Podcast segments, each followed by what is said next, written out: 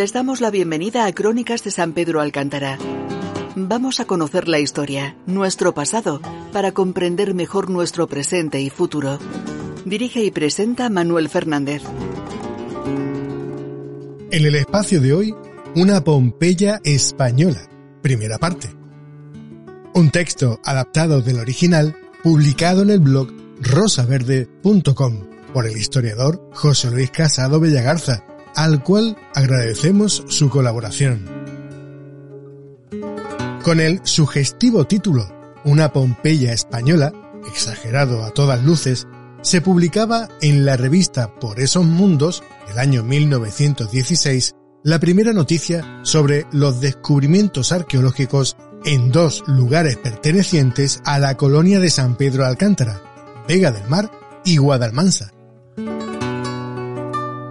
Del autor del artículo solo conocemos las siglas con las que firmó, CAD, aunque el descubridor de las ruinas romanas sabemos que fue José Martínez Opelt,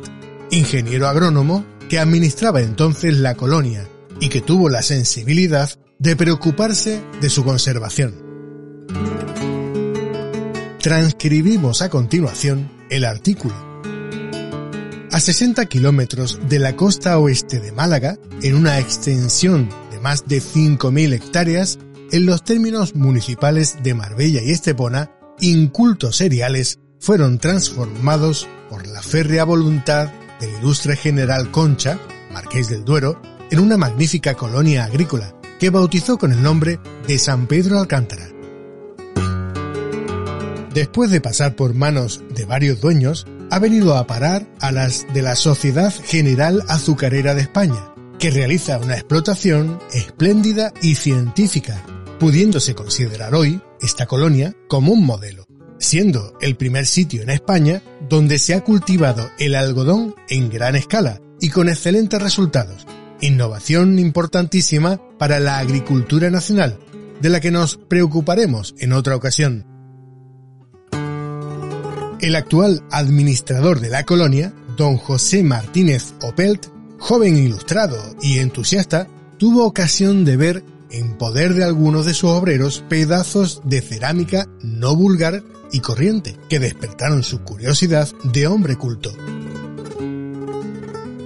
Averiguó los lugares en que dichos fragmentos fueron descubiertos y en los dos núcleos principales de los insignificantes pero sugestivos hallazgos hizo practicar excavaciones de exploración, encontrando en uno, situado entre el mar y la carretera de Málaga a Cádiz, a la altura del kilómetro 74, vestigios de importantes edificaciones, y en el otro, también cerca del mar, Aproximadamente hacia el kilómetro 66 de la citada carretera, a muy pocos metros de unas ruinas conocidas con el nombre de bóvedas, se halló sepulturas con esqueletos humanos. Animado por el éxito, continuó las excavaciones, de cuyo resultado hasta hoy vamos a dar somera cuenta.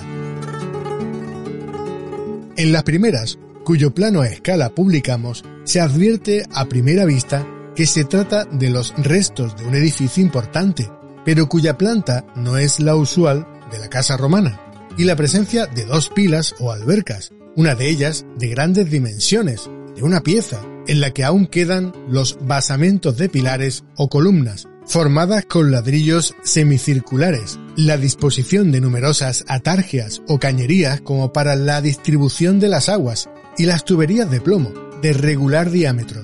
Todo lleva a suponer que sean las ruinas de unas termas, que si no son comparables a las de Caracalla o Trajano, pudieran tener la amplitud suficiente para abastecer las necesidades de una población de segundo orden, en la que no faltaba el lujo y la suntuosidad que caracterizaba aquellos establecimientos del Imperio Romano, como se desprende de la observación de los numerosos mosaicos de dibujo sencillo, pero correcto, y de esmerada fabricación que publicamos. Además de los mosaicos, se han encontrado una hermosa cabeza de mármol blanco, algo menor del tamaño natural, diversas vasijas de barro y vidrio, utensilios de hierro, una columna de rico jaspe que mide metro y medio de altura y abundantes monedas de cobre, plata y algunas de oro, de diversas épocas, pero ninguna posterior al reinado de los emperadores Valento y Valentiniano.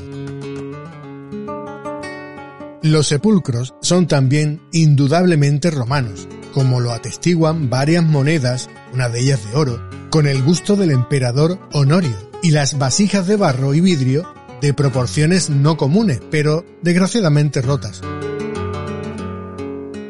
La disposición de las sepulturas no parece obedecer a un plan determinado. En algunas estaban los cuerpos contrapuestos, en otras muy prolongadas los esqueletos se tocaban por los cráneos. Gracias por escuchar Crónicas de San Pedro Alcántara, también disponible en la sección podcast de nuestra web.